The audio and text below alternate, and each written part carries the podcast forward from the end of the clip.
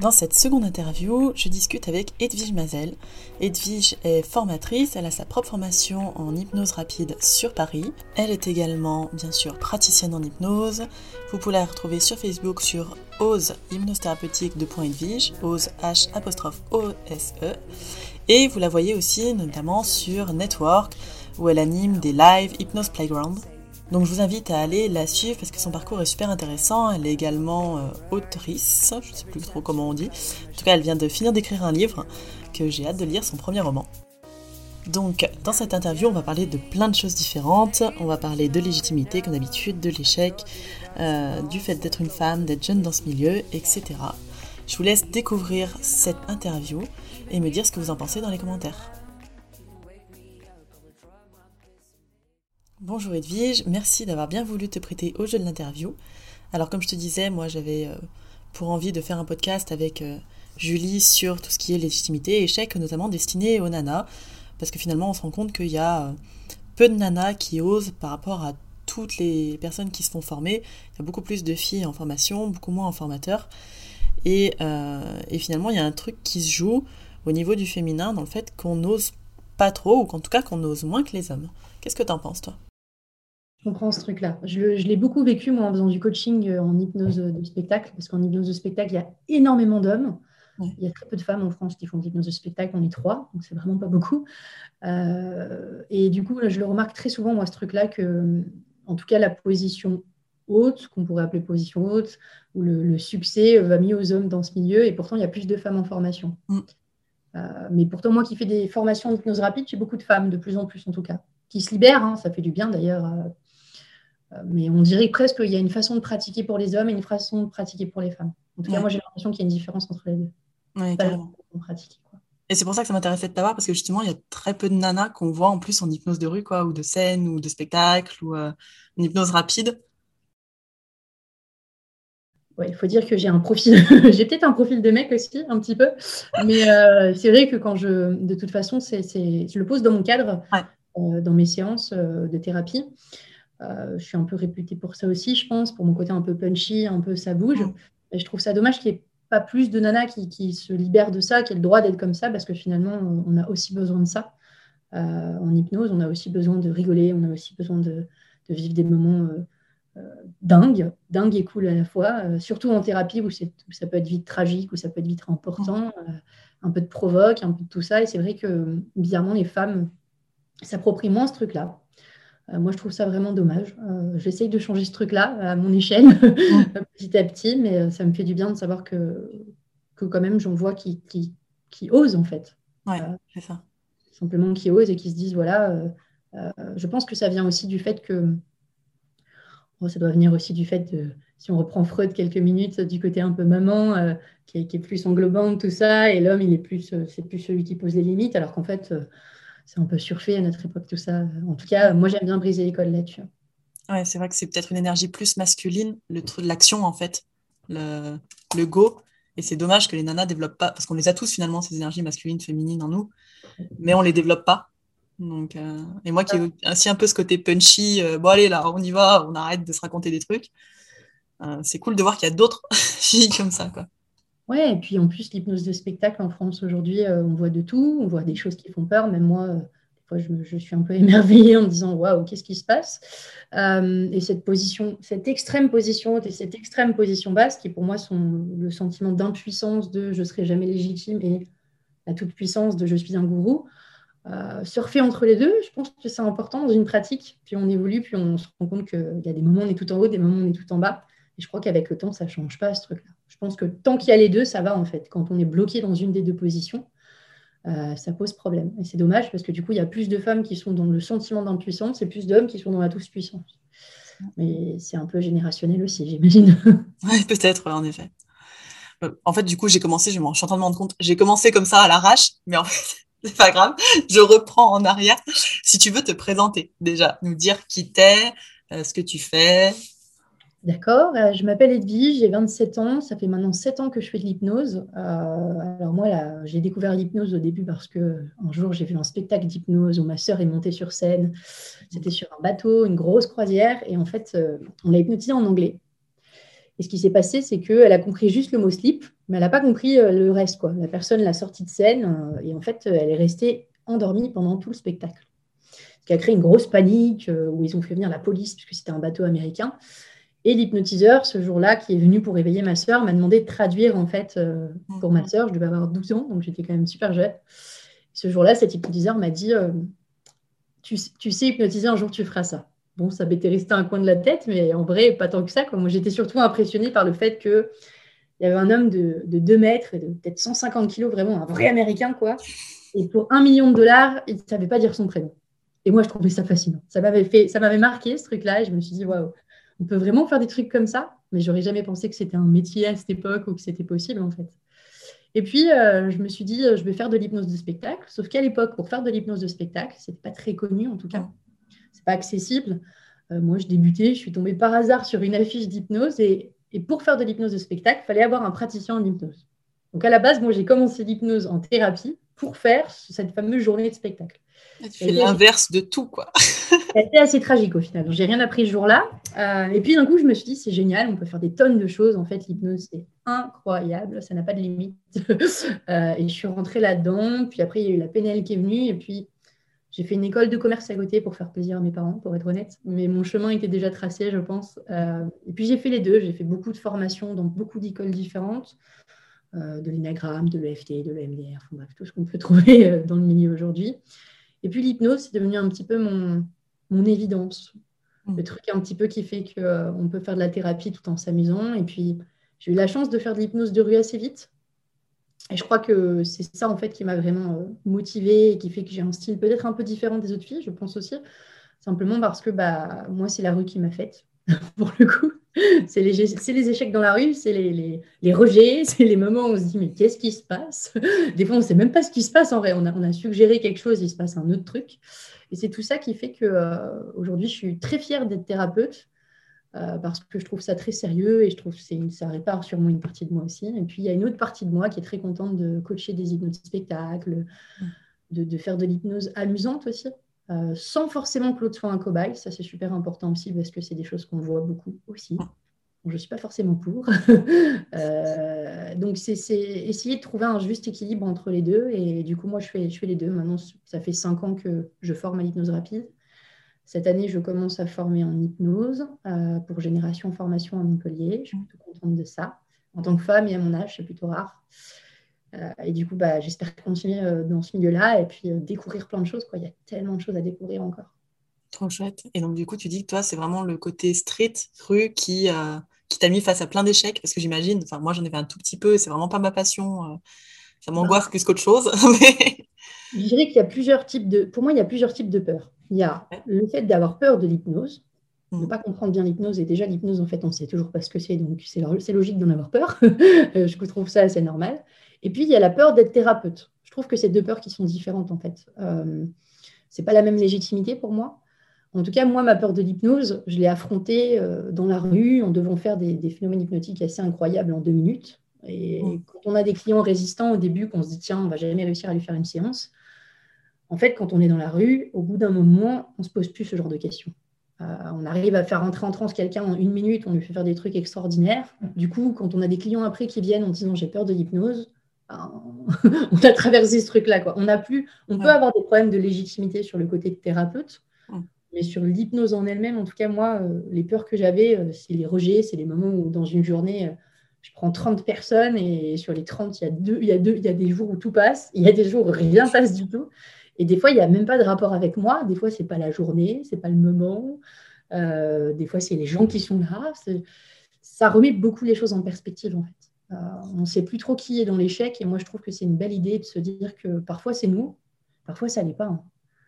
Parfois, c'est juste pas le bon moment, pas la bonne personne, pas le bon accompagnement. Et je trouve que ça fait du bien de relativiser un peu aussi là-dessus. Quoi. Ouais, c'est prendre un peu de recul et se dire que c'est pas que nous, quoi, en mode euh, hyper puissant. Euh, ah merde, j'y arrive pas. Quoi. Voilà. Puis le côté sauveur, généralement, quand on commence en thérapie, on l'a tous un petit peu. On n'est pas là pour rien, généralement. c'est vrai. donc, il faut le travailler, ce truc-là, déjà. Et puis, je trouve qu'il n'y a rien de plus légitime que finalement se poser la question si on l'est ou pas. Euh, pour moi, c'est l'essentiel en fait. Euh, je trouve que quand on débute dans l'hypnose, s'il y a des moments où on ne le sent pas, bah, c'est peut-être juste bien de le dire, mm. soit de se faire accompagner pour ça, soit de se faire superviser pour ça. soit de passer la main, en fait, parce que c'est vrai qu'on a quand même des êtres humains en face de nous, complexes. les problèmes sont complexes. Plus on apprend, plus on se rend compte à quel point c'est complexe. et même si l'hypnose est un outil qui pourrait ressembler à de la magie, et on peut faire de la magie aussi, ben, la magie, des fois, ça suffit pas, en fait. Euh, c'est très joli, hein, cette histoire de, de, séance magique, et ça marche parfois, c'est merveilleux. Mais euh, quand c'est du changement concret dans la vie des gens, ben, des fois, ça ne suffit pas. Quoi. Ça fait un joli pansement, ça marche un petit peu, mais euh, ça dépend à quel endroit, si on s'attaque à du comportemental, si on s'attaque à de l'identitaire. Enfin, moi, c'est vrai que ma, ma façon d'accompagner a complètement changé avec le temps. Avant, j'étais plus sur du comportemental, donc c'était deux, trois séances. Maintenant, je fais des accompagnements long terme. J'ai complètement changé ma vision des choses aussi. Euh, pour moi, un échec dans une séance, ça peut être un cadeau pour la séance d'après, par exemple. Ah, c'est joli, ça, j'aime beaucoup. Euh, parfois, un, échec, c'est aussi euh, montrer à l'autre qu'on est humain. Et moi, je trouve qu'il n'y a rien de plus beau et de plus fort, finalement, que de dire à l'autre écoute, là, ton problème, il est énorme et je ne sais pas quoi faire. Ouais. Et ça fait du bien à l'autre, en fait. Ça m'est arrivé de dire des choses comme ça aussi, et ça détend tout le monde, en fait. Ah, ça calme tout le monde. Non, donc euh, si quelqu'un vient avec un problème de légitimité et que moi j'ai des problèmes de légitimité, mm. ça va être emmerdant pour la séance. ça va être un petit peu compliqué. Euh, la confiance, c'est la même chose. Pour moi, j'appelle ça des gros mots. La confiance, mm. la légitimité. Parce que c'est des mots qui ont tellement de sens. Euh, dans un contexte, c'est pas le même sens que dans un autre. Les gens, ils viennent avec ces problèmes-là aussi. Hein. je me sens pas légitime. Oui. Bah, moi, j'ai tendance à dire que ça demande un peu de travail sur soi, du coup. tout simplement. Euh, et des fois, c'est pas plus d'information, de formation. Des fois, c'est juste aller voir un thérapeute et aller travailler sur sa légitimité. Quoi. Mmh. je pense que c'est important et qu'on le dit peu, en fait. Euh, ça me paraît assez fou, moi, des fois, que quand j'ai formé, il y avait très peu de stagiaires, finalement, qui allaient voir des gens pour eux-mêmes, alors que des fois, ils te balancent des problèmes et ils pensent que c'est la formation qui va régler le problème. C'est genre, je te balance le truc énorme pour une séance de 20 minutes parce que l'autre c'est en train de s'entraîner ou quoi. Et... Oui, j'ai souvent vu ça et puis je trouve que dans la plupart des écoles, en fait, il y a beaucoup de formateurs qui n'ont jamais été suivis. Donc ça, ça, donne une impression que faire une semaine, enfin pour moi faire une semaine, euh, c'est normal qu'on ne se sente pas légitime au bout d'une semaine. En, vrai, euh, il y a des gens qui viennent des fois avec des histoires de bons groupons à 50 euros et qui me disent je me sens pas légitime. Oui, ça m'inquiéterait. Heureusement. Heureusement, euh, mais je connais aussi des gens qui sont très avancés dans ce milieu, qui sont très réputés et qui se posent encore des questions de légitimité. Et je crois que heureusement, en fait, euh, parce que sinon, on rentre dans ce truc de toute puissance. Mm. Et, je ne crois pas que ce soit le meilleur endroit en tant que thérapeute pour être là-dedans, en fait. Même s'il y en a qui le cherchent inconsciemment ou consciemment. Euh, dans le spectacle, on voit que ça, en fait. le monde du spectacle, c'est pour ça que c'est aussi, il y a une guerre entre les deux. C'est dommage, il y a plein de choses à prendre des deux. Mais pour avoir rencontré pas mal d'hypnos de spectacle qui restent persuadés qu'ils ont un don, et c'est pas juste un blabla pour faire marcher le public, non, non, c'est réel, c'est un petit peu inquiétant quand même. Donc moi, je préfère les gens qui, qui ont peur de l'échec que les gens qui, qui pensent qu'ils vont toujours réussir. ça me rassure plus en tant que... Ouais. encore une fois, c'est une histoire de degré. Si ça te bloque, euh, c'est tellement fort que ça te bloque, tu fais plus rien, c'est dommage, mais c'est bien d'en garder une part. Quoi. Ouais, et puis on n'est jamais à l'abri d'avoir un client qui remet tout en question. Mais bien sûr. Ça arrive souvent d'ailleurs. Et c'est le moment où tu es en, grande confiance que ça arrive. et voilà, et puis, et puis ces clients-là, c'est des cadeaux aussi pour nous, pour notre évolution en tant qu'humain. Enfin, je veux dire, on est des humains, on a des humains en face de nous, tout ça est très complexe. Et deux, déjà, un humain tout seul, c'est complexe. Deux humains ensemble, c'est encore plus complexe. si en plus on regarde ce qui joue au niveau relationnel, euh, pour moi, connaître ses failles, euh, c'est pas, pas les nier, c'est juste les connaître en fait, puisqu'on en a tous. Et accepter d'en avoir, c'est aussi accepter que l'autre en ait. Euh, mais moi, ce qui me pose problème dans la légitimité, c'est que finalement, en, se disant ça, en se disant qu'on n'est pas légitime et, qu'on attend quelque chose de l'extérieur pour nous dire qu'on l'est, bah, c'est un peu le message qu'on véhicule à nos clients aussi, en fait. Qu'ils ont besoin qu'on les valide dans le fait qu'ils sont légitimes. Et du coup, c'est un cercle sans fin où on attend toujours que l'autre nous donne ce que nous, on pourrait se donner nous-mêmes.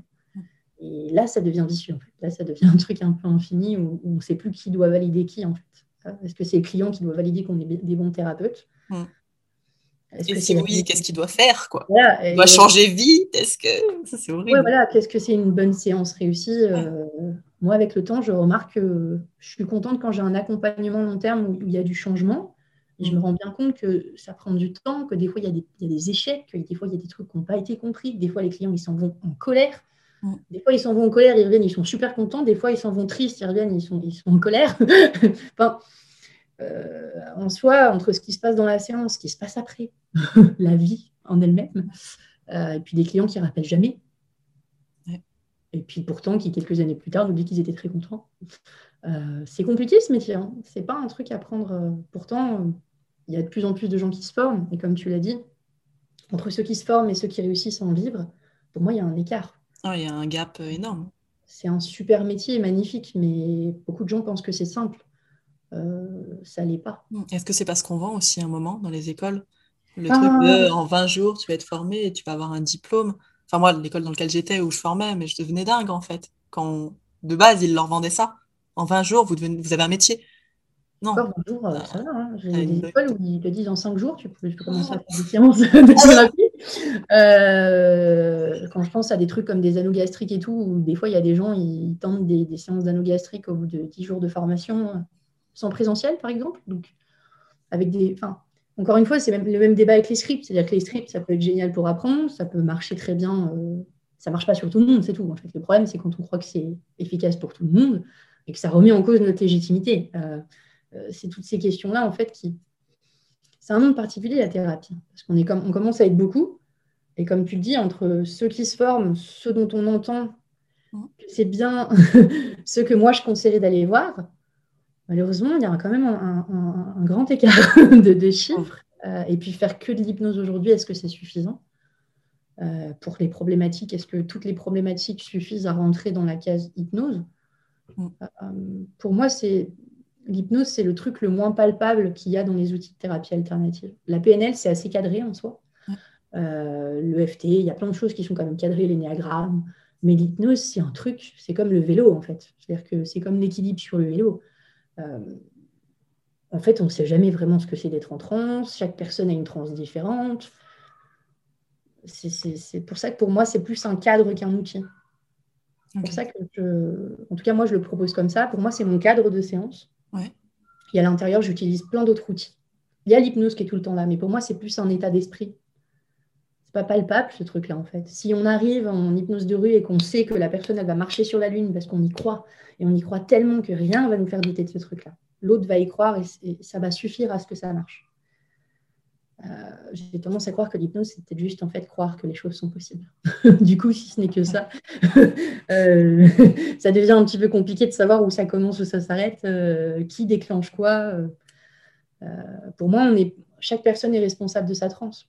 Mm. Donc, est-ce que je peux mettre quelqu'un en transe? C'est une drôle de question ça veut dire que tu es responsable de la transe de l'autre, donc tu es responsable de l'autre. C'est un sacré. Euh, c'est un sacré bagage de porter ce truc-là dans une séance, de se dire qu'on est responsable du problème de l'autre, responsable de la transe de l'autre, responsable de sa, résolution. Euh, des fois, on se retrouve avec des gens qui viennent avec des problèmes qui vont changer toute leur systémie, leur vie de famille, par exemple. Qu'est-ce qu'on fait dans ces cas-là? Euh, Ça peut créer des, vrais, des vraies questions de valeur, de, de trucs qui résonnent. C'est difficile de cadrer ce truc-là. Hein. Hein, je trouve que c'est très égotique de penser qu'on est responsable du changement de l'autre, de son problème, de ce machin. On a notre responsabilité dans la séance. Moi, je sais que ma responsabilité est surtout sur mon cadre.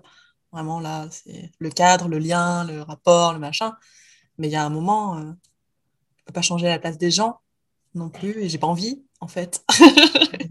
c'est sûr que c'est pas une posture qui est très agréable. Et puis surtout, qu'est-ce qu'on en fait de ça? Parce que du coup, la légitimité, elle rentre en compte dès le début. Euh, je crois que c'est nos croyances personnelles qui font que, en tout cas pour l'hypnose, j'ai vraiment l'impression que les plus grosses résistances qu'il y a en séance, ça vient pas du sujet, ça vient de nous. Parce que quand les gens viennent pour de l'hypnose, si on recadre bien les choses au début, si on sait ce qu'ils attendent et qu'on va dans leur sens, il n'y a pas de raison que ça se passe mal. Hum. Euh, mais nos doutes à nous sont souvent les limites qu'il y a dans les séances, pour moi. En tout cas, moi, je l'observe. Euh, j'aime bien cette phrase qui dit euh, il n'y a pas de mauvais sujet que des parties qui n'ont pas encore été accompagnées. Moi, j'aime bien le voir comme ça, en fait. et des fois, il faut un certain temps pour créer de la confiance, pour observer à quel endroit le client a peur, parce qu'il a peur, en fait, aussi, le client. Que ce soit de l'hypnose ou pas, d'ailleurs, c'est normal qu'il ait peur. c'est légitime. du coup, nous, on peut avoir peur aussi. Puis là, si tout le monde commence à avoir peur, c'est compliqué de faire une séance comme ça. En plus, si on a peur d'échouer dans la séance, plus l'hypnose, sacrée pression. Hein, et je sais qu'il y en a plein qui vivent avec ce truc-là. Et je me demande comment ils arrivent à, à pratiquer, en fait, parce que ça doit être. En fait, chaque séance devient euh, hyper euh, lourde. Si tu as peur d'échouer, alors en plus, il y a différentes peurs d'échouer. Il y a la peur d'échouer dans ta, par exemple, un phénomène hypnotique, j'arrive pas à le passer, ou mettre en transe, tu disais la peur de, de l'hypnose, mais après, il y a toute la peur de et s'il change pas? Et si je lui fais raquer 80 balles alors qu'il n'a pas changé? Et il y a encore cette idée que, et ce que tu disais au début que j'ai bien aimé, c'est qu'au début, c'est vrai qu'on commence en se disant, allez, je vais faire une, deux, trois séances à tout casser avec les gens, et déjà, trois, c'est beaucoup. Et moi, c'est pareil, j'ai arrêté ça. Maintenant, c'est euh, autant que besoin, quoi.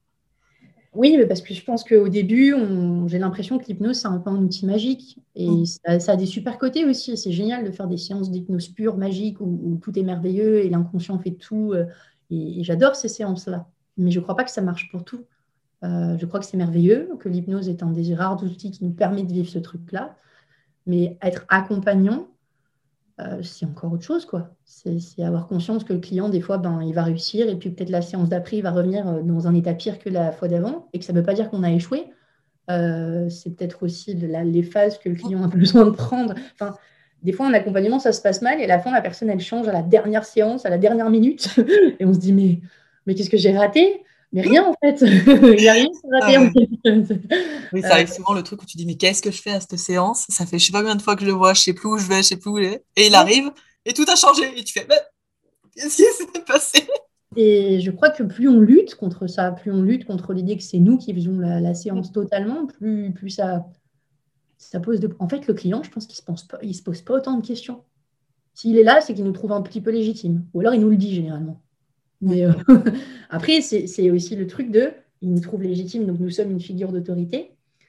Qu'est-ce qu'on fait aussi de ce truc-là? Euh, Parce que euh, du coup, comme on est une figure d'autorité, ce qu'on dit, ça a aussi de l'impact. donc c'est un juste milieu qui est, qui est très...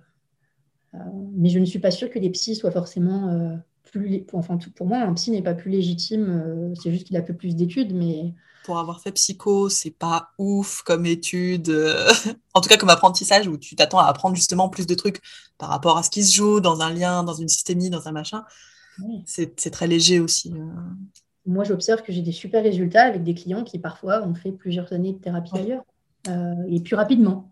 donc je me dis, bon, bah, il y, y, a de tout à apprendre, c'est toujours bien de travailler sur soi, toutes les techniques se valent en fait. Peut-être que c'est juste celles auxquelles on croit qui comptent. Moi, j'aime bien l'idée de croire en hypnose. Ouais, j'aime bien aussi cette idée. Ça n'a pas de limite et c'est un peu magique. Euh, j'aurais voulu être magicienne, j'ai pas pu, j'étais pas douée de mes mains. c'est mon moyen de fréquenter la magie. Euh, avec l'hypnose rapide, du coup, on fréquente un peu la magie, mais en, soi, l'esprit humain euh, est tellement complexe et tellement simple parfois, les deux ensemble. je crois que les humains se retrouvent tous à un endroit dans leur souffrance et quand on se rend compte juste qu'on est deux humains, euh, j'aime beaucoup l'approche de, Jean Dupré euh, dans la, formation d'hypnose conversationnelle. Il m'avait dit ça un jour, ça m'avait beaucoup marqué. C'est devenu un peu ma définition de l'hypnose. Euh, mais je crois que c'est Erickson qui l'avait dit d'abord, qui était que en fait l'hypnose c'est peut-être juste une conversation chaleureuse entre deux personnes. Hmm. Et du coup, quand on voit les choses comme ça et qu'on arrive en séance avec cette idée-là, bah, en tout cas, moi, le stress, je ne l'ai plus. du coup, c'est plus une question de qui va réussir ou pas. C'est on, on, auto-alimente la séance, on voit ce qui se passe, on, rebondit, on fait des pirouettes parce qu'on est hypnotiseur, donc des fois, on, y va au bluff. Des fois, on se plante complètement, c'est pas grave, on, passe à autre chose. Euh, et, je pense que le fait d'accepter de se tromper, c'est un beau cadeau qu'on fait aux autres aussi. Mmh. Parce que du coup, on autorise l'autre à se tromper aussi. et puis euh, ça évite qu'ils nous prennent pour une vraie figure d'autorité gourou. Euh. Après, c'est difficile, ces clients-là, quand ils ont un lien comme ça avec nous, de, les laisser partir. Qui nous laissent partir, du coup. euh, qui laisse partir qui à ce moment-là c'est... Voilà, euh, il y a des clients qu'on aime plus que d'autres aussi. Et, mm. en fait, c'est des relations humaines qu'on fait, hein, je crois. Mm. Même si on a des outils, même si on a des objectifs. Moi, je vois plus l'humain que l'objectif, en fait. Et surtout que l'objectif, il bouge tellement que entre ce que la personne veut et ce qui se passe. Et pourtant, ça ne veut pas dire qu'elle n'est pas contente pour autant. Quoi. Euh, des fois, il faut un petit peu de temps pour digérer, mais, mais est-ce qu'on n'a pas tous besoin de ça aussi? Hmm. Tu as eu, toi, des gros, euh, des bons gros échecs en séance, des trucs qui t'ont euh, justement fait passer des paliers en te disant, bon, ok, ça nous arrive à tous? Alors, je ne souhaite pas que ça arrive à tout le monde, mais j'ai eu deux trucs. J'ai eu euh, une fois où j'ai eu un homme qui venait pour du tabac. C'était euh, la deuxième, troisième année. Je n'avais pas beaucoup de séances au début. Je, faisais ça à mi-temps, donc c'était de temps en temps. C'était un homme, ça faisait 40 ans qu'il fumait, je crois, donc c'était pas mal quand même. Euh, il, avait il était sur le point d'avoir un cancer, donc il fallait qu'il arrête. Et j'ai fait 4-5 séances avec lui où je me suis acharnée, comme je me suis rarement acharnée dans ma vie, à essayer de trouver des solutions à son problème. Mais un acharnement qui ne me faisait pas dormir la nuit. Quoi. Euh, ah. Ça m'était jamais arrivé de faire 5 séances sur du tabac. Euh, du coup, moi, je pensais qu'on, enfin, j'ai toujours cru qu'on pouvait le faire en une séance. C'est peut-être pour ça que du coup, une séance, il y a des fois, ça marchait quand même très souvent. Bon, et puis ce jour-là, je me suis dit, c'est compliqué. Du coup, c'est peut-être pour ça que c'est devenu compliqué. Je ne sais pas. Et j'ai galéré. J'ai galéré. Je me suis acharnée. J'ai demandé de l'aide. J'ai commencé à me prendre la tête. J'ai été chercher des protocoles sur Internet. je mélangé. Je me suis dit, il y a bien un truc qui va se passer. Et puis, à un moment, j'ai lâché. J'ai dit, écoutez, euh, on a fait cinq séances. Je vous propose que là, en fait, ça m'est jamais arrivé ce truc-là. Donc, euh, si la prochaine séance, il n'y a pas de résultat, je vous rembourse toutes vos séances. Je lui ai dit ça. Euh, et puis, j'ai laissé parler l'inconscient. J'ai dit inconscient, est-ce que tu sais comment arrêter de fumer? Oui. Inconscient, est-ce que tu veux bien le faire maintenant? Oui. Dix minutes, il a arrêté de fumer. Et là, je me suis dit, bon, ben voilà, tu t'es acharné pour rien. euh, finalement, c'était peut-être toi le problème dans cette séance lui, peut-être c'est pas lui qui avait un problème, c'était toi. Euh, et du coup, il, était lui, il était très content et moi, je me suis dit, waouh. Euh, à vouloir trop en faire, en fait, à vouloir l'aider, en fait, ben, j'ai oublié que c'était lui qui avait les solutions. je vais savoir que c'était pas moi, peut-être qu'il avait la solution à ce problème. Mais il y a des moments comme ça où je pense qu'il y a des clients, on croit qu'on a la solution, et c'est dans ces moments-là où je me méfie le plus. en tout cas. Il y a eu ce truc-là qui m'a bien recadré. Puis il y a eu un deuxième truc qui s'est passé qui est plus tragique. Euh, une fois, j'ai eu une cliente, je l'ai eu qu'une fois. Elle avait de gros problèmes, elle était suivie par plusieurs psys, faisait de la, la boulimie, l'anorexie. J'ai voulu faire une séance avec elle, j'en ai fait qu'une, euh, parce qu'après, elle s'est donnée la mort. Et ça, ça remet bien les choses en question, je trouve. Parce que, euh, évidemment, que j'ai culpabilisé, évidemment que je me suis demandé si c'était ma faute, évidemment, si je me suis dit, est-ce que j'aurais pu faire différemment? Euh, On n'a fait qu'une seule séance, donc c'est vrai que si je l'avais accompagnée pendant des années, ça aurait été un petit peu différent. mais en tout cas, moi, ça m'a bien recadré sur ma légitimité sur le fait que j'avais pas le pouvoir de dire aux gens euh, s'ils devaient changer, s'ils allaient vivre ou pas, que j'avais pas ce choix-là à faire pour eux en fait. Hmm. Et, je trouve que ce, genre de choses que je souhaite pas, mais en même temps qui, qui recadre toute une pratique, je dirais, euh, ça change la donne un peu. Sur la notion d'échec aussi, qu'est-ce que c'est un échec? Hmm. euh, ce, qui est, ce, qui est, presque horrible, c'est que dans sa lettre, la lettre qu'elle a laissée, elle a laissé un mot pour moi. Et elle a dit que la séance qu'on avait vécue ensemble, bah, ça lui avait fait du bien mais que c'était pas assez pour vivre. Je me suis dit, tiens, euh, qu'est-ce qu'on en fait de ce truc-là? En tout cas, moi, ça me. J'étais jeune en plus quand ça m'arrivait, j'avais 22 ans. Euh, ça, aurait pu me faire arrêter. Hein. J'ai pensé à tout arrêter. Je me suis dit, waouh, quelle, quelle, quelle, horreur. Euh, quelle est ma part de responsabilité là-dedans Que puis-je faire en fait avec tout ça? Et finalement, avec le recul, je me rends compte que ça m'a rendue plus forte. Euh, maintenant, j'accompagne les gens en les regardant et en sachant que ils font comme ils peuvent, en fait. Euh, je vois des gens galérer et faire comme ils peuvent. Et des fois, quand on veut plus que changer, ben, on oublie que c'est juste des humains qui essayent de s'en sortir, quoi. Hmm. Et... on peut devenir potentiellement la résistance en fait au changement, comme tu disais dans ton premier cas. Ah mais complètement. Je crois que souvent, euh, c'est pour ça que je dis que quand on est thérapeute, le plus gros travail, c'était pas en fait finalement apprendre. Hmm. apprendre, tout le monde est capable de le faire pour moi, un, bon thérapeute, un thérapeute que moi j'irai voir, à qui je confierai des gens de ma famille, c'est un thérapeute qui sait qui il est, qui connaît ses failles et qui est capable de les assumer en fait. Euh, ça, c'est très recadrant, c'est très beau et c'est très rare. un peu trop rare d'ailleurs, c'est bien dommage. Euh, et c'est très humain en fait. Ben, pour moi, ça peut, ça peut suffire à faire une très belle séance. De juste regarder l'autre et de lui dire écoute, ce que tu as vécu, c'est horrible. Mm. Et je ne sais pas quoi te dire. Euh, des fois, les gens ont besoin de ça. En tout cas, moi, je me rends compte que dans ma vie, mes plus belles séances, c'est des gens qui m'ont regardé et qui m'ont dit, Edwige, je sais pas. Je me suis dit, waouh. Enfin, quelqu'un qui le dit.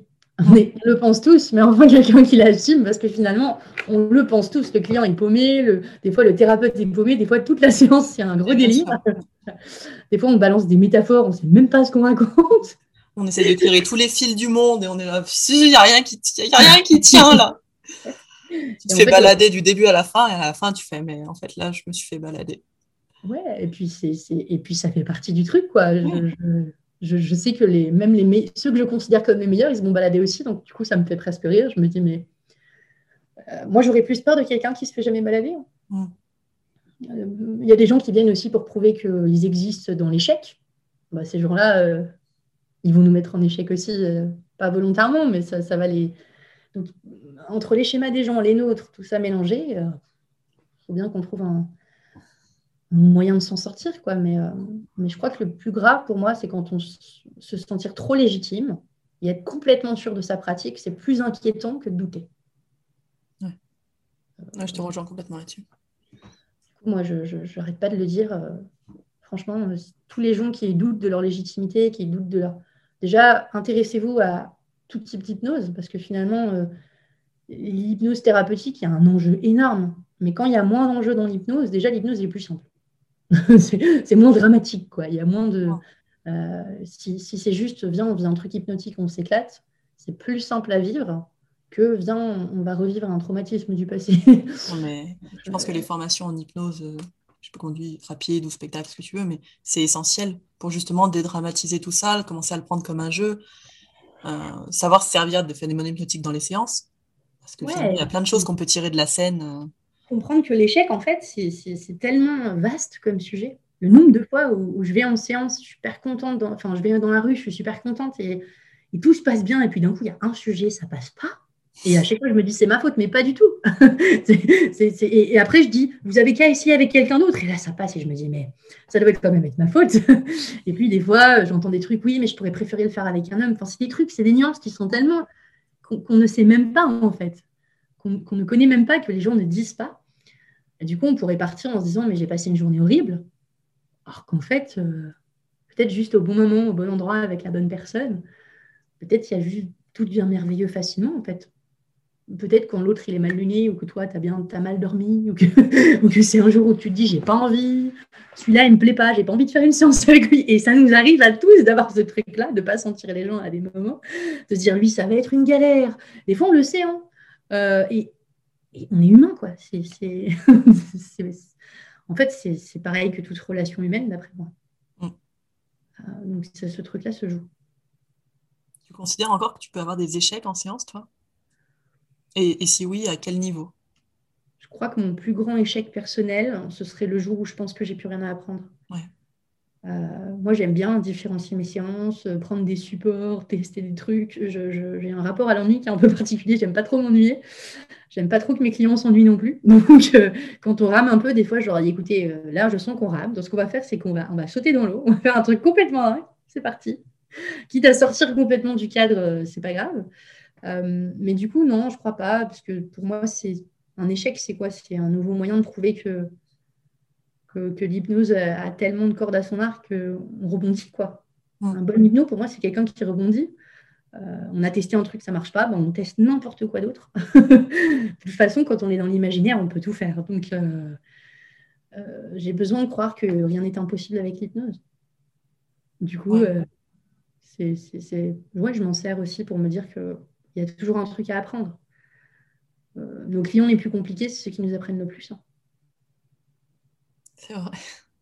c'est nos meilleurs professeurs. Hein. Du coup, euh, sans échec, on ne peut pas apprendre. Mais dans un monde où on a appris par l'échec, on a appris par la rectification de nos erreurs.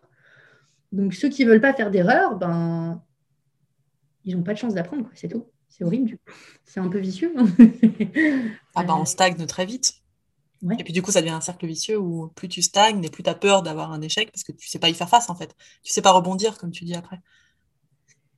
Et c'est pour ça que moi, ce que j'aime dans l'hypnose rapide, c'est qu'on fait que rebondir. Mm. Des fois, on dit des trucs et la suggestion, on est prise à l'envers. Des fois, on essaye de faire une, induction et il y a une main qui se met à se lever, on ne sait pas pourquoi. et du coup, on se rend compte que ce n'est pas juste nous, en fait.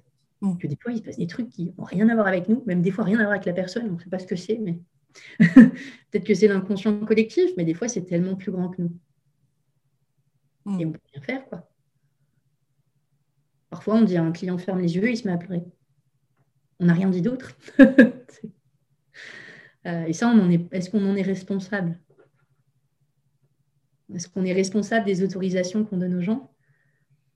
Est-ce qu'ils ne viennent pas aussi pour qu'on les autorise? Enfin, La posture, elle n'est pas claire et en même temps, euh, on est une figure d'autorité, donc il y a des responsabilités qui vont avec. Mm. problème, c'est quand on ne veut pas les prendre ou qu'on les prend trop. Je crois que les deux posent problème. Oui, ouais, qu'on prend celles qui ne sont pas les nôtres, celles du client, par exemple. Oui, oui et puis, euh, et puis du coup, si, si, on est responsable du, du problème de l'autre, euh, pourquoi l'autre ferait quelque chose pour changer? Qu'une raison. Pratique. Très pratique. Pour avoir baladé quelques thérapeutes dans ma vie, je le sais, ça m'est arrivé. Juste parce que je trouvais ça marrant. Euh, c'est horrible, mais c'est vrai qu'en plus, quand on connaît les, outils d'hypnose, on, peut quand même balader. Et du coup, moi, je m'amusais à balader. après, j'ai arrêté parce que je me suis rendu compte que travailler sur moi, ça allait me faire du bien, pour de vrai. Mais c'est légitime aussi d'avoir peur, et c'est légitime de fuir, et c'est légitime de... Je crois que les deux font comme ils peuvent, en vrai. Mmh. se calmer et juste dire ouais, je fais comme je peux. Et puis des fois, les deux, euh, les deux sont en panique dans la séance. c'est presque drôle en fait. Euh, ce moment, on est tous les deux en panique et qu'on se dit bon, bah là, au moment où tu paniques, je panique. Bon, bah, qu'est-ce qu'on peut faire maintenant qu'on le sait? Euh, Où est-ce qu'on va? Est-ce que tu te sens. Enfin, moi, j'ai plus confiance dans les gens qui assument juste leurs limites. quoi. Mmh. Mais pour les assumer, il faut les connaître. D'où le travail de connaissance de soi qui est important, je pense, à faire. Euh, pour moi, c'est le, truc le plus essentiel. Pour moi, n'importe qui peut devenir thérapeute, mais pour devenir un bon thérapeute, il euh, faut se connaître. Mm. Euh, parce que sinon, on est, on est, la résistance de la séance et ça, c'est dommage. Je crois que la relation est très thérapeutique en soi, juste le, relationnel. Et ça, souvent, on n'y fait pas attention. Et, et c'est pas parce qu'on a fait une semaine de travail sur soi pendant 20 minutes, avec des exercices, avec des gens qui étaient gentils, bienveillants, et qu'on est prêt pour affronter le vrai monde et les vrais problèmes des gens. Euh, qui eux résistent, qui ont peur, qui ne veulent pas faire euh, gentiment ce qu'on leur dit parce qu'il faut réussir l'exercice. Euh, moi, j'ai mis du temps à me sentir légitime, hein. mais légitime d'être thérapeute. Et c'est encore des questions que je me pose tous les jours. Et des fois, j'ai des clients, je me dis waouh, par mon âge, par le fait que des fois, je traite des trucs où, je sais pas, quand je traite des gens qui ont des problèmes de, de, mariage, de divorce, et que moi, j'ai jamais vécu ça. C'est compliqué hein, de rentrer dans des histoires comme ça se dire qu'est-ce qu'on peut changer dans la vie. Des fois, on change des trucs de dingue. Parfois, euh, les gens prennent des décisions incroyables devant nous, qu'ils ont jamais. Euh, parfois, ils disent des choses qu'ils n'ont jamais dit à personne devant nous. Euh, c'est une responsabilité quand même. Hein. C'est une grosse responsabilité de confiance, de. Ben, ouais, et en même temps, si on la prend trop, cette responsabilité, ben, ça pose un problème pour nous et pour l'autre. C'est une limite que je ne connais pas. Je pense que chaque personne, chaque moment, chaque séance mérite de, réfléchir, de se positionner. Je pense que la limite bouge suivant la séance, en fait, suivant la personne que tu as en face de toi. Oui, et puis il y a des clients qui nous touchent plus que d'autres. Euh, le cadre est super important. Pour moi, on est responsable du cadre. Après, ce qui se passe à l'intérieur du cadre, surtout quand on est en hypnose, euh, franchement, entre ce qu'on croit, ce qui se passe, que l'autre, ce qui se passe et ce qui se passe à la fin, euh, des fois, euh, on n'est pas tous au même niveau. Euh, c'est pour ça que moi, j'adore l'hypnose rapide. on se rend bien compte que c'est incontrôlable, ce truc-là. L'hypnose en elle-même est incontrôlable. Personne ne sait ce que c'est finalement. du coup, on, est en on travaille quand même à un truc, on ne sait pas ce que c'est.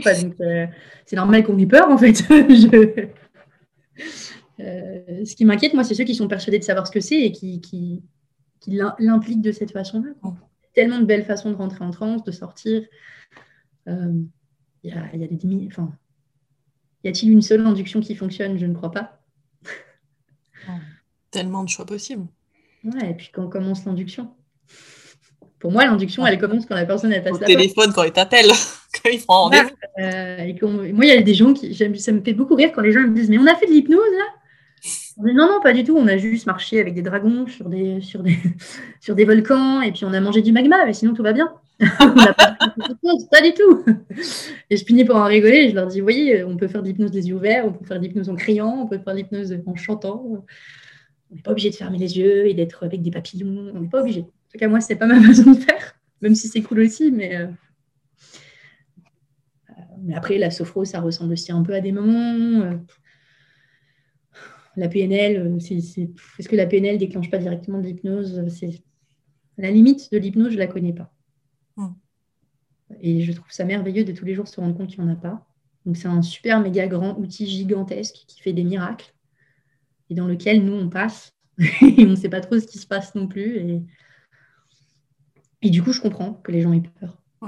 Si même moi, après euh, ce que j'ai vu euh, dans ma vie, dans les spectacles et tout ça, j'ai encore peur des fois de me dire mais qu'est-ce qu'il fait Pourquoi il fait ça C'est flippant ce qu'il fait. Euh, je comprends pourquoi les gens qui connaissent rien.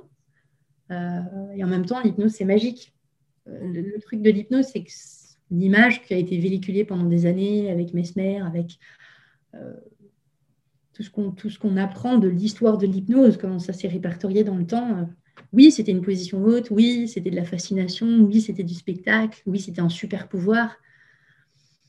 en même temps, est-ce que nos politiques ne le font pas déjà tous un petit peu? Est-ce que la publicité ne fait pas ça non plus? Est-ce que... Oh, tu es taquine. non, mais enfin, je veux dire, est-ce que c'est pas un truc très humain, finalement, l'hypnose, dans lequel euh, est-ce qu'une mère qui raconte une histoire à ses enfants, c'est pas déjà un petit peu de l'hypnose? Où est-ce que ça commence? Où est-ce que ça s'arrête? Moi, je préfère me dire que c'est très grand et que c'est bien plus grand que moi et que je me balade dedans et que des fois, j'embarque les gens à l'intérieur. Du coup, j'ai moins peur. Pas besoin de se dire que c'est un échec. On traverse un moment ensemble et puis on voit où ça nous mène. Quoi. donc, en fait, c'est tes croyances sur l'hypnose qui t'ont aidé à passer ces peurs-là de... Complètement. D'échecs, C'est parce que je me suis pris des, moments de, doute existentiel sur moi-même, sur qui j'étais, sur l'hypnose en elle-même. Je me dis, mais est-ce que ça existe finalement l'hypnose? Est-ce que c'est pas juste réfléchir et imaginer? Parce que si c'est juste ça, ça vaut pas le coup que je me mette la pression. si c'est juste imagine faire les yeux et imagine quelque chose et imagine-le vraiment, tout le monde est capable de le faire. et en même temps, des fois, il y a des jours où on est mal luné, ça passe pas. Et, moi, le nombre de fois où je suis arrivée avec des pancartes dans la rue pendant des heures et qu'il y a des gens qui m'ont dit j'ai peur, euh, qui m'ont dit oh, je veux pas. Euh, ou alors hypnotisez-moi, mais vous n'allez pas y arriver, les provoque. Oh, et en même temps, tout ça, moi, ça m'a fait. C'est-à-dire que maintenant, quand il y a quelqu'un qui vient et qui me dit j'ai un peu peur, je dis oui, oui, c'est bon, allez. Regardez le magma là-bas, vous voyez? Ouais, là, là, très bien. Et je, ne négocie même plus, en fait, parce que je sais que si j'y crois, si j'y crois dur comme fer, ça suffira à ce que la séance avance. Par contre, si j'y crois pas, ça va être compliqué. Mm. Euh, si je dis à la personne tu vas marcher sur la lune et que j'y crois pas, je remarque que finalement le truc qui fait la différence, c'est d'y croire. Pour ça, euh, plus on, plus on croit en l'hypnose, plus elle fonctionne. Si on n'y croit pas, il euh, faut, juste changer d'outil en fait. il y a plein d'autres outils qui sont beaucoup plus réalistes, mais l'hypnose. Euh, en fait, il faut être sûr de ces outils, quoi. Il faut croire à ton outil. Eh, bah ouais, parce que finalement, euh, tous les outils se valent d'après moi. Ouais, donc quand on parle de grande confiance en soi, machin, patin, en fait, plus la confiance en l'outil qui peut être intéressante. Et ce que je remarque, c'est que chez toi, c'est beaucoup passé par l'action aussi. C'est quand même pas, t'es pas resté euh, au fond de ton lit à attendre d'avoir confiance. Euh, bah, Je, me suis forcée. Hein. j'avais un peu peur, hein, mais, euh, mais quand j'ai vu ce qu'on pouvait faire en spectacle et qu'on pouvait faire en, hypnose de rue, je me suis dit, mais en fait, l'hypnose, ça peut créer du mouvement rapidement. Mm. C'est ce qui est magique dans cet outil. On, peut, grâce à l'hypnose, on peut aller dans le temps, ce qui est quand même génial. Il n'y a pas beaucoup de thérapies qui proposent de se balader dans le temps. On peut se balader dans le temps.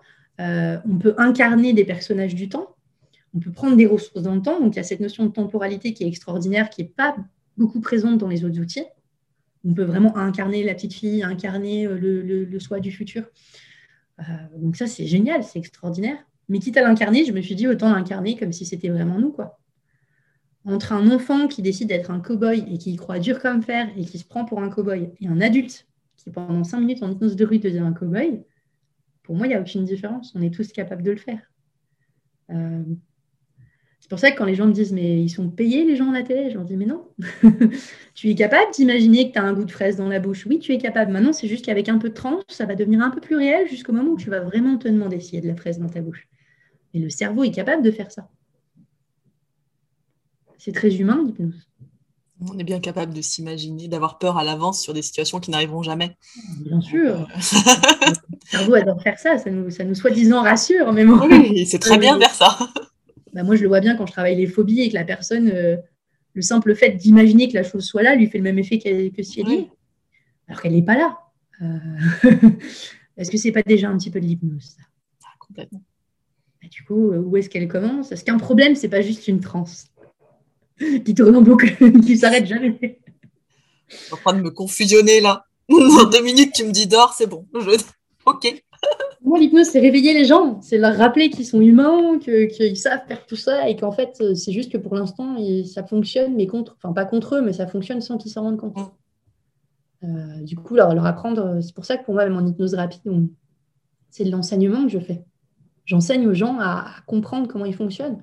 Même en faisant une catalepsie, les gens ils disent Waouh, c'est incroyable ce que je suis capable de faire. Et moi, c'est vraiment ça mon objectif. Beaucoup plus que tiens, c'est incroyable ce que cette hypnotiseuse est capable de faire.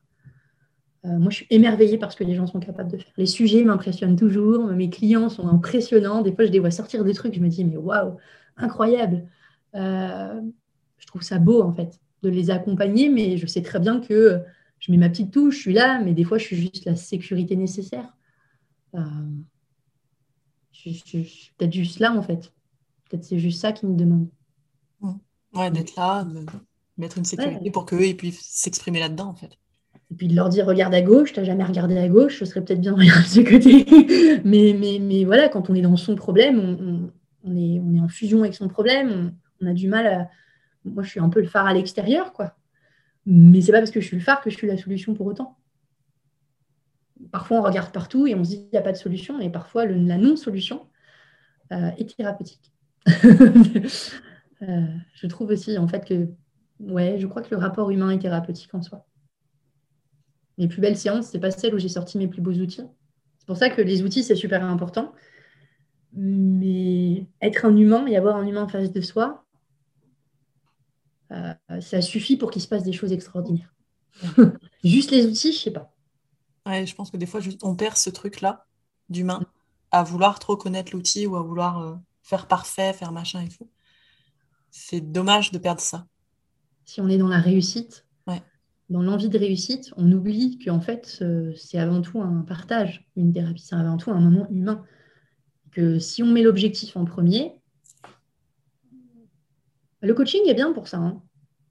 Le coaching, c'est l'objectif, l'objectif, l'objectif. Bon, moi, j'ai tendance à croire que quand on fait de l'hypnose, on ne devrait pas être dans cet état d'esprit-là. Pour avoir été formé au coaching aussi, pour moi, c'est très différent l'approche.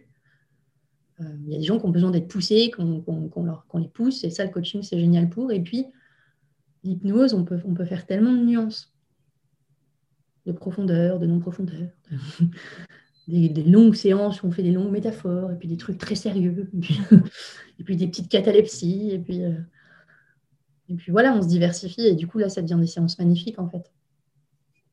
Euh, je, trouve que les plus belles séances, c'est celles où on ne sait plus qui lead qui. Donc ça ne te dérange pas, toi, de laisser ton lead, par exemple, de temps en temps? C'est pas un problème. tout. Non, parce que je sais le reprendre au moment où ça me semble légitime de le reprendre. Et du coup, euh, je ne me sens pas dans une guerre de pouvoir avec l'autre. Ou de guerre On peut entendre parfois le truc, il faut absolument garder ton lead, machin, ton truc. Bah, euh, il y a des moments où il faut savoir. En fait, des fois, donner le lead, enfin faire croire qu'on donne le lead, c'est le meilleur moyen de le récupérer aussi. c'est une forme de lead aussi. c'est une super stratégie. En fait, euh, moi, je perds jamais le lead puisque je le donne, donc c'est pas un problème. c'est ma super stratégie. Mais en soi, évidemment que j'ai pas envie que la personne se sente contrôlée. En tout cas, moi, c'est une de mes peurs euh, réelles, que la personne, elle se sente redevable, qu'elle se sente contrôlée, qu'elle parte de la séance en me disant euh, Tu m'as fait quelque chose. Au secours, quoi. C'est vraiment la seule chose que moi, c'est pour moi, c'est un échec, ça. moi, j'enseigne à chacun de mes clients. pour moi, c'est de l'enseignement que je fais. La rééducation corporelle, de la rééducation de problèmes. mais, mais je me sens pas supérieure à eux. J'ai juste plus d'outils, quoi. Euh, du coup, je leur partage des outils, mais je ne me sens pas euh, en rapport de force avec eux. Quoi. Mmh. Tu vois, j'avais lu un truc intéressant là-dessus, euh, sur ce rapport-là, où l'autre va aller nous dire que c'est nous qui avons fait des choses, mais qu'on peut annuler juste en se faisant payer, en fait, tout simplement. Le fait qu'on qu'on paye la séance et que l'échange, il est là-dedans. C'est que c'est toi qui as fait ton truc et tu payes pour que moi, je fasse mon cadre. Et c'était intéressant. Ce que j'avais lu, je m'étais dit, ah, est-ce que ça Viens annuler le transfert, enfin annuler, apaiser le transfert ou pas? Euh, Pour ma part, quand j'ai commencé l'hypnose, je ne voulais pas me faire payer. Ok. J'arrivais pas. Parce que je me ah. disais, pourquoi on me paierait pour être une humaine normale? Pourquoi on me paierait pour être une bonne humaine? C'est mm. bizarre quand même comme idée. Genre, je suis une bonne humaine. C'est comme si j'étais une bonne amie et on me paye pour ça. Et un jour, on m'a recadré et on, m'a fait cette réflexion. On m'a dit, euh, après avoir bien travaillé dessus, un jour, quelqu'un m'a balancé en PNL un bon gros recadrage Oui, mais en fait, Edwige, si tu ne te fais pas payer, les gens sont éternellement redevables. Et là, je me suis dit, du coup, je vais me faire payer. tout de suite, tout de suite. Euh, j'ai plus jamais eu de problème pour me faire payer après parce que je me suis dit, mon Dieu, au secours, je ne veux pas du tout ça. Euh, mais encore une fois, le rapport à l'argent, il est spécial aussi parce que c'est un boulot où on peut bien gagner sa vie, mais les revenus sont jamais stables. Euh, la vraie question, c'est combien est-ce que ça coûte une séance comme ça? C'est une sacrée question, hein, selon les endroits, selon. Est-ce que, est que si on a fait plus de formation, on peut augmenter son prix? Ah, Ça dépend ce que tu vends en fait. Est-ce que tu bah vends des capacités? Est-ce que tu vends ton temps? Est-ce que tu vends un changement? Est-ce que tu te vends toi? Enfin, il y a tellement de choses qui peuvent rentrer en compte sur comment tu vois ce rapport à l'argent et. Et puis, euh, il y a des gens qui viennent, ils essayent de négocier les prix, ça arrive aussi. Euh, il y en a, ils vont te dire, ah, c'est quand même un peu cher pour ce type de séance. Euh, enfin, il y a un cadre aussi de l'argent qui, qui, qui, est pas facile non plus parce que je trouve que ça joue vraiment sur notre légitimité. Je trouve qu'il est très difficile, surtout au début. Enfin, oui. on est peu, enfin, le début, se faire payer, c'est. Moi, j'ai fait du troc au début. Hein. Ah. Je troquais genre avec des masseuses, des trucs. Je vais faire des massages. Bah, c'est mais je crois qu'il faut qu'il y ait un échange parce que c'est vrai que s'il n'y a pas d'échange, c'est ce que je dis moi quand j'ai des débutants qui me demandent, vraiment je leur dis faites au moins du troc ou dites à la personne d'amener un truc, n'importe quoi, parce que sinon ça crée de la redevabilité. Euh, et là, quand on est dans de la thérapie, on n'est pas comme des relations amicales non plus. Euh, la redevabilité, c'est un sentiment qui est odieux dans un système thérapeutique euh, qui sera pas cool pour le thérapeute, pas cool pour le client. Et, et c'est vrai qu'après, du coup, on garde nos clients plus longtemps. il, y en a qui, y en a qui vont sur cette voie-là. Euh, mais moi, je suis super contente quand mon client il me quitte, quand c'est lui qui me quitte. Génial, c'est en plus. vraiment génial de voir quelqu'un devenir complètement autonome dans ses changements et dans sa connaissance de lui. Heureusement, sinon on ferait de la psychanalyse si on voulait les garder euh, 30 ans. Donc euh, je fais des accompagnements plus longs qu'avant, mais je ne fais pas quand même des 5-6 ans, tout ça, même si je suis sûre qu'il y a des gens qui reviendront me voir dans quelques années pour d'autres trucs. Ouais, mais ils reviendront prendre ou un nouveau objectif, ou une nouvelle séance, ou une séance de temps en temps pour vérifier que ça va. Mais, c'est vrai que, en plus, l'hypnose, c'est assez récent. C'est pas comme si ça faisait super longtemps que c'était un métier accessible. Moi, quand j'avais. Je suis quand même assez jeune. Il n'y a pas beaucoup de gens qui Enfin, il y a plus de gens qui font leur premier métier, mais il y a très peu de gens qui font hypnose en premier métier. Souvent, c'est de la reconversion. Moi, j'ai commencé à 20 ans. Franchement, il y a 7 ans, euh, il y avait très peu de jeunes, j'ai galéré, j'ai dû écrire des lettres de motivation, j'ai dû passer des entretiens pour être accepté en formation à cause de mon âge. Euh, y avait, à cette époque-là, moi, j'étais qu'avec des gens de 50 ans. Je ne pensais même pas que c'était un métier possible. On m'a jamais dit que je mm. pouvais être hypnotiseuse. Ce n'était pas un truc euh, qui existait, en fait. Ce n'était pas sur la liste au collège pour me dire métier possible. Je connais ton... moi, j'ai fait... C'est marrant, on a le même parcours. Enfin, moi, j'ai commencé par la PNL. Et j'ai commencé il y a 20 ans aussi, il y a 10 ans. Et c'était pareil, c'était j'ai la plus jeune de toutes les formations. Alors j'avais des mamans dans toutes les formations, hein. des mamans et des papas qui t'adorent, et toi t'es le petit jeune. Et là, j'avais, euh, je me faisais coacher en même temps pour des problèmes d'estime de soi et tout. Et j'avais ma coach qui m'avait dit, je lui avais dit, moi je veux être coach, je fais le psycho pour avoir un diplôme au cas où, mais mon, but ultime c'est être coach. Je m'en fous, j'en ai rien à foutre, je veux être coach. elle m'avait dit, non mais vous êtes trop jeune, vous ne serez pas coach à cet âge-là. Et là, et là, je la remercie parce qu'en fait, ça m'a tellement saoulée que je l'ai envoyé péter, un truc que j'aurais jamais fait avant. Manque d'estime de soi, pas oser dire non et tout. Et que ça m'a encore plus motivée. Mais oui, c'est c'est compliqué quand tu es jeune et que c'est ton premier métier de euh, rentrer là-dedans avec que des vieux de la vieille, entre guillemets, machin, t'es là, bon. Et puis en étant une femme aussi. Faut en, parler, parce que moi, je me rends compte, depuis que je suis formatrice, 27 euh, ans formatrice, j'arrive dans une salle avec des psychologues, des fois, il y a des gens qui ont 30 ans de carrière derrière eux. Je me pointe. Il faut avoir la faut la sentir la légitimité à ce moment-là, hein, parce que sinon, ah, personne n'écoute dans la salle. Euh, et, je me rends bien compte que ce truc-là, ben, ah oui, c'est juste dommage parce qu'en fait, la légitimité, je crois que dans un monde idéal, ce serait à nous de nous l'accorder. Ce serait à nous de nous dire bon, bah là, je me sens et là, je ne me sens pas, en fait. Euh, ce serait merveilleux qu'on puisse l'accorder aussi, qu'on n'attende pas forcément que les autres. Et en même temps, il y a des gens qui ont fait moins de formation. Je, connais les deux types de personnes. Hein. Je connais des gens qui n'ont jamais fait de formation, qui viennent à ma formation hypnose rapide et qui démontent tout. Et j'en ai, ils ont 30 ans de carrière derrière eux, ils arrivent, ils sont en panique totale. Euh, et je me dis, mais c'est fou quand même. Ah, euh, c'est pas le nombre de formations qui fait le. Oui. Et puis, les formations ne sont, sont, pas toutes du même niveau non plus. Il n'y a pas de règles dans le monde de l'hypnose. Donc, des fois, il y a des formations de 30 jours où tu te dis, mais qu'est-ce qui s'est passé pendant cette formation? J'ai l'impression que. Qu'avez-vous fait? Et puis, il y a des gens, ils ont fait deux jours et tu te dis, waouh euh, ça devait être cool qu'on t'a appris parce que tu as l'air d'avoir compris pas mal de choses quand même. il y, a la formation, puis il y a tout ton travail perso après. Et il y a ta pratique que tu mets en place après la formation. Si, si tu fais de la formation juste pour bouffer de l'info mentale, si tu ne le mets pas sur le terrain, ouais, et puis, euh, jamais. Je comprends que les gens, enfin, parce qu'en fait, les gens, ils viennent pour des tabacs, des trucs comme ça. Et en creusant un peu, ils viennent des fois pour des trucs mille fois plus graves que ça, en fait. Toi, tu sors de ton praticien, tu as un petit protocole pour le tabac, tu es content, mais après, quand l'autre vient te raconter euh, tous les traumatismes qu'il a vécu dans sa vie, qui te met tout ça devant, euh, ben, tu te dis bon, euh, d'accord, j'ai pas vu ça en formation. j'ai pas eu le petit. C'était plus simple quand on faisait des petits exercices entre nous. Oui. Mais comme tu dis, d'où la supervision. ah ouais, la supervision. Et puis jamais, jamais s'arrêter. Il y a tellement d'outils qui sont accrochés à l'hypnose. Avoir que l'hypnose, moi je sais pas comment ils font les thérapeutes qui ont que l'hypnose. Ceux qui ont que l'EFT, par exemple, je ne sais pas comment ils font pour faire des séances que de pur EFT sans rien d'autre. Euh, je me dis, mais comment on peut. Euh, il y a tellement de techniques qui se valent, qui se mélangent, qui. Et puis il y a des connaissances de l'humain qui vont plus loin que ça, du changement, de la, ouais, de la systémie des gens, de la systémie familiale. Enfin, il y a tellement de choses qui jouent sur un humain. Ouais, pour moi, l'hypnose, j'ai toujours dit que c'était un marteau.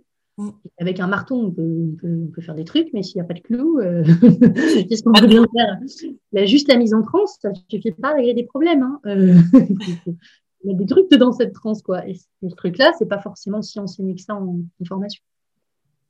Euh, non, bah, même pas du tout. Des maîtres prates et qui ont des, certes des protocoles, qui savent faire de la transe. Après, qu'est-ce qu'on fait? C'est-à-dire qu'on ne peut pas juste mettre la personne en transe et puis voilà. Il y a quand même plein de formations qui enseignent des protocoles. Enfin, ben, ce que je peux comprendre, hein, parce que c'est vrai que c'est aussi une base et qu'il faut bien commencer par quelque chose. Et que tu ne peux pas tout faire sur une formation de 30 jours. Mais euh, Il y a les spécialisations aussi, ceux qui font que poids tabac, tout ça. Moi, j'ai plein de gens qui viennent me dire, mais dis, j'ai fait des spécialisations poids tabac et pourtant, je n'y arrive pas. Bah, peut-être parce que le problème, c'est pas le tabac. peut-être que ça, c'est le problème que tu crois qu'il y a le problème. Un symptôme. Ça s'appelle un symptôme. Euh, sans systémie. Moi, je ne sais pas comment j'ai fait pour faire des séances sans systémie. Sans... Maintenant que je regarde le truc, je me dis, mais comment j'ai fait pour passer à côté de tout ça? Comment j'ai pu faire des séances efficaces sans savoir ces trucs-là? Et pourtant, on y arrive. Ouais, et pourtant, on y arrive. C'est fou. Hein.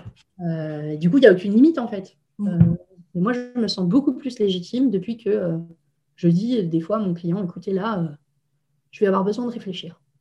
Parce que ce que vous me dites, ça fait beaucoup. Donc, je vais prendre un temps pour réfléchir, pour vous donner un truc efficace, parce que là, je, c'est, trop, en fait. C'est beaucoup. Là, il y a tout ça, et je vois que vous paniquez. Moi aussi, je panique. Et, et c'est pas facile de prendre cette posture-là. Hein. Mm. Mais moi, elle me sécurise beaucoup. De m'être autorisée à le dire, euh, je sais dans les moments où je rentre dans la surpuissance, je sais dans les moments où je suis dans l'impuissance. Des fois, j'en joue. Bon, en hypnose rapide, on peut en jouer à des moments. Euh, Moi, j'adore beaucoup le pause lecture. C'est un de mes trucs préférés. Parce que j'ai l'impression de, gérer le temps, en fait. D'avoir un moyen d'arrêter. Pour regarder Charme, toi. c'est génial. Il euh, n'y a rien de plus dingue que d'arrêter le temps. Pour moi, c'est presque. Et c'est dans ces moments-là, quand je, passe ça en rue, je deviens quelqu'un d'autre. Et je fais très attention dans ces moments-là parce que je me sens surpuissante dans ces moments-là. Je le sais. C'est pas grave, parce qu'après, je, me rends bien compte que voilà, ça dure cinq minutes, je suis contente, c'est mon ego qui est, gonflé à bloc.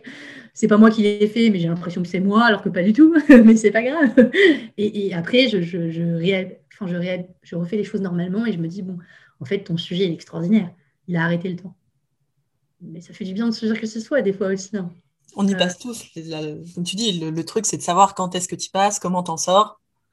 Et c'est OK, en fait, c'est pas grave. Moi, j'ai toujours dit position haute, position basse, on peut tout faire. Si on sait qu'on le fait. En stratégie, on peut tout faire. La provocation, par exemple, on peut la faire parce qu'on sait que c'est de la provoque. Et que c'est pas juste ton ego qui a été touché et que tu as envie de ramasser ton client. Voilà, là, si tu as envie de défoncer ton client, par contre, même si ça nous arrive quand même, hein, on doit avoir envie de le faire, en hein, faut être réaliste. Il y a des moments où on se dit, mais non, je ne suis pas d'accord en fait avec le client. Mais, euh, mais ça, il faut savoir le gérer parce que ça nous arrive à tous à n'importe quel moment. Et on est tous des bombes à retardement. Et ça, quel que soit le nombre de savoirs qu'on a dans notre poche, on est des humains face à des humains. Donc, la peur du rejet, la peur de l'abandon, la peur de la solitude, la peur de l'échec, ben, elle existe chez nous comme elle existe chez l'autre.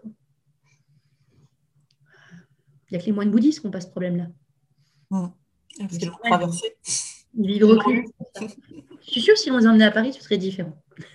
ah bah, c'est sûr que quand tu es tout seul euh, dans ton temple, euh, c'est beaucoup plus facile de se détacher. Le détachement est plus simple quand tu n'as rien à t'attacher. C'est pratique. Donc, euh, ouais, être... en fait, être humain, c'est compliqué. Hein. Moi, je suis d'accord avec cette idée. Être humain, c'est compliqué. Déjà, pour nous, c'est compliqué. Comprendre les êtres humains, c'est encore plus compliqué. Aider les êtres humains, c'est encore un niveau dessus. Mmh. Euh, et croire qu'on peut vraiment euh, sauver tout le monde, ça aussi, c'est un sacré, euh, un sacré problème. Il y a des injustices dans ce monde et parfois, le plus beau cadeau qu'on peut faire à un client, je crois, c'est lui dire qu'il y a des injustices dans ce monde. Et juste les regarder. Parce qu'en en fait, les injustices qu'il y en a, on ne peut pas en sortir. Et du coup, ben, s'acharner, euh, ça ne sert à rien dans ces moments-là.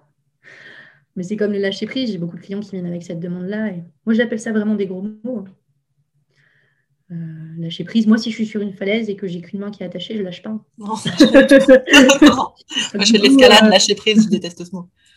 mais la confiance, la liberté, l'amour. Ouais, bah, c'est ah. des gros mots valises où tu sais pas ce que tu mets dedans, en fait. Je veux me sentir bien, oui. Bah, je crois que le pire, c'est de croire qu'on sait ce que ça veut dire. Parce qu'en vrai, on n'en a aucune idée. Et des fois, même le client, il ne sait pas. non, d'ailleurs, il ne sait pas.